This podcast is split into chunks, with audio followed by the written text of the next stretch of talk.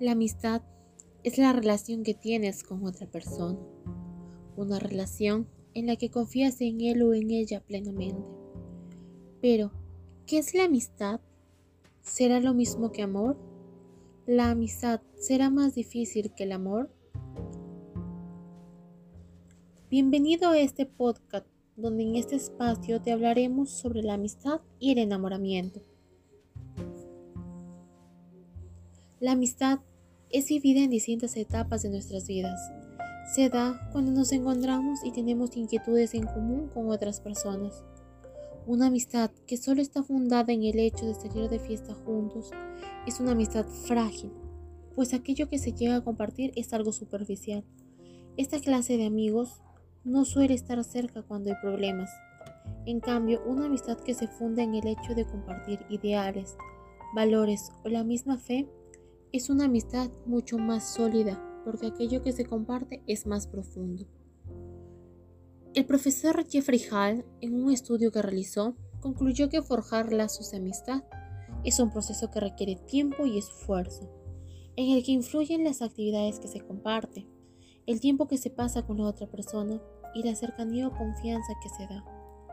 El amor y la amistad tienen en común el profundo afecto, el respeto, la lealtad y el sentido del compromiso. De hecho, en la amistad hay siempre amor y en el amor, por lo general, existe una gran amistad. Sin embargo, estas dos cosas tienen diversas diferencias. Por ejemplo, el amor se propone durar para siempre, y de hecho el voto matrimonial así lo establece. En cambio, la amistad no está atada a más compromiso que el afecto recíproco. La amistad tiende a ser más sólida que el amor. El amor es algo que todos los seres humanos nos va a llegar a pasar en cualquier momento de nuestras vidas. Es algo que nos va a motivar, pero también puede causarnos mucho dolor y sufrimiento cuando no es correspondido. Definir el amor es sumamente complicado, pues existen diferentes tipos de amor, según la intensidad, dependiendo de quienes amamos, entre otras cosas. Lo cierto es que definir la palabra amor es muy complicado, porque el amor está socialmente influenciado y hay muchas opiniones y maneras de enfocarlo.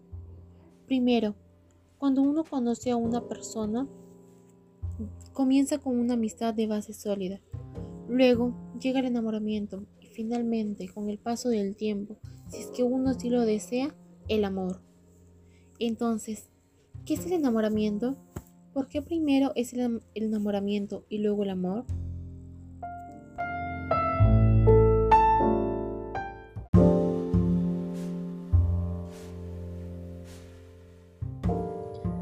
El enamoramiento es un proceso del estado emocional que se caracteriza por sentimientos fuertes de alegría y satisfacción con la pareja que se tiene al lado y la devoción por esa persona, alabando sus cualidades e incluso a veces renegando de sus defectos. Dicho de otro modo, durante el enamoramiento, todo se ve de color rosa, todo es perfecto. La diferencia básica entre el enamoramiento y el amor es que para amar se necesita realmente conocer a la persona durante un largo tiempo y conocer los defectos y cualidades del ser amado. También aspectos como aceptar sus cualidades positivas y negativas y alguna posible decepción cuando amas reconocer los fallos de la persona y le ayudas a corregirlos.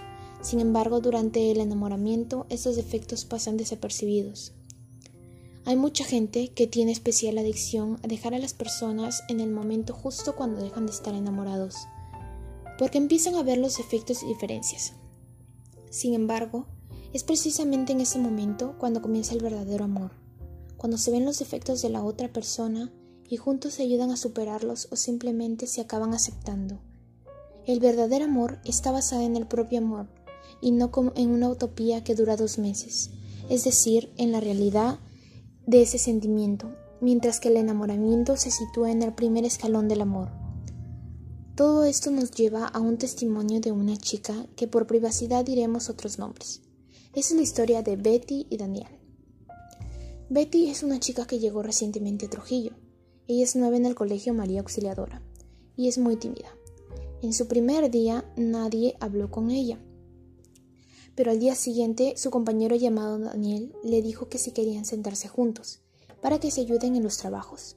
Betty dijo que sí, y así fue como formaron una bonita y sincera amistad. Una vez ella iba a salir con un chico que tenía malas intenciones con ella. Daniel le avisó esto, pero Betty no le hizo caso e incluso le dijo que estaba celosa. Cuando Betty fue a la, cita con el chico, él trató de sobrepasarse con ella y Betty no le gustó nada, nada esto. Eh, cuando llegó a su casa, ella entró a su cuarto y le empezó a dar una crisis de ansiedad por el susto. Entonces llamó a Daniel. Cuando éste le respondió, le dijo que se calmara y que todo iba a salir bien. Le dijo que siempre iba a estar para ella, pase lo que pase, ya que es su mejor amiga. Daniel y Betty son muy buenos amigos, sin malas intenciones. Se cuidan mutuamente y se quieren como hermanos, pues ya llevan cinco años de amistad. Y así, con este testimonio, concluimos el mensaje que queríamos darles este día de hoy. Muchas gracias.